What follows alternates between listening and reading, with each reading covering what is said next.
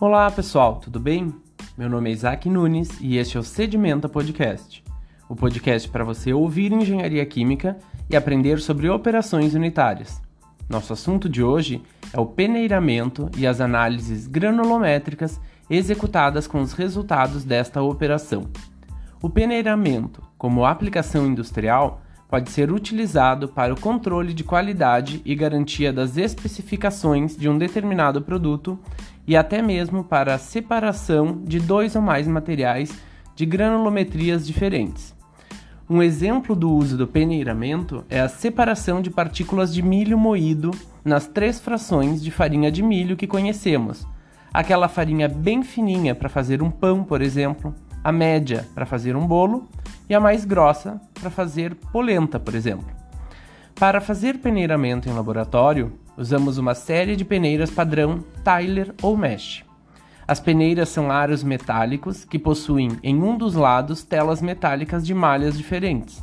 Nas peneiras, o número crescente da malha indica que os espaços são cada vez menores.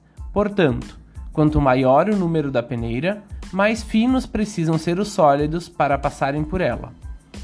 Para aplicações industriais, utilizam-se equipamentos grandes recobertos com as malhas padrão de testes e que possuem vibração para promover a separação.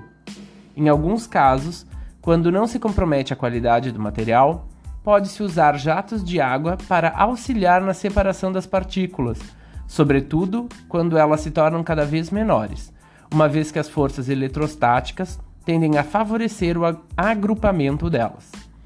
O peneiramento laboratorial serve para levantar as informações a respeito da granulometria das partículas, e com estes dados realizam-se as análises granulométricas.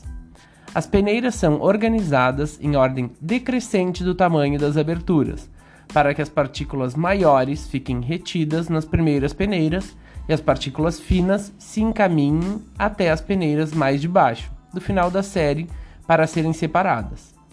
A média simples entre a abertura da peneira por onde o material passou e a abertura da peneira onde o material ficou retido nos dará a informação a respeito da granulometria, o que podemos chamar de diâmetro médio.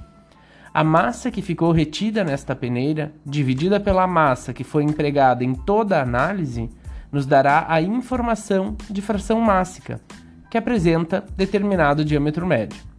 Simplesmente plotando esses dados em um gráfico, teremos uma análise granulométrica diferencial, que nos informará a quantidade de amostra em um determinado valor de diâmetro. Ainda temos as análises granulométricas acumuladas de fração retida e de fração passante. A fração retida corresponde à quantidade de massa que ficou retida até um diâmetro específico. Para se calcular, os valores de diâmetro são obtidos exatamente como na análise granulométrica diferencial. O que muda é que para o diâmetro 2 teremos a fração acumulada em 1 e em 2, já que a série de peneiras vai diminuindo as aberturas, então, teoricamente, sem a peneira de cima, as partículas ficariam retidas nas peneiras de baixo.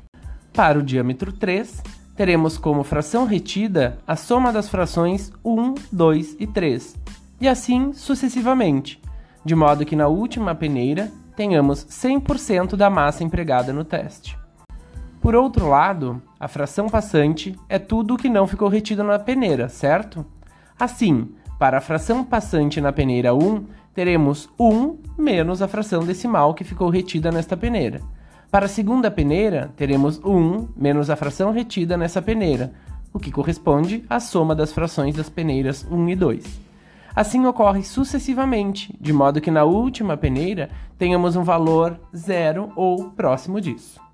Ufa, falei de tantos cálculos até aqui, até canso um pouco de ouvir, né? Agora já falta pouco. Depois de termos esses dados do peneiramento e realizarmos os cálculos das análises granulométricas, podemos transformar esses dados em uma equação matemática que poderá, por exemplo, ser utilizada no projeto de equipamentos. Para isso foram desenvolvidos modelos matemáticos para ajuste dos dados de peneiramento. Usaremos os modelos GGS e RRB. Os ajustes aos modelos nós veremos mais propriamente em sala de aula. aplicando-os em um exemplo. Mas é importante lembrar que os dados de fração mássica que são utilizados nos ajustes aos modelos são os de fração mássica acumulada passante, não os dados de análise diferencial, nem os de fração acumulada retida. Portanto, são sempre os de fração acumulada passante. Bem, esse foi um resumo do nosso capítulo de peneiramento e análise granulométrica. Para que possamos melhorar, deixe as suas sugestões, se inscreva no canal para receber os alertas sobre os novos episódios do Sedimenta. Por agora é isso. Sedimenta esse conhecimento aí. Aguardo vocês a qualquer momento. Abraço.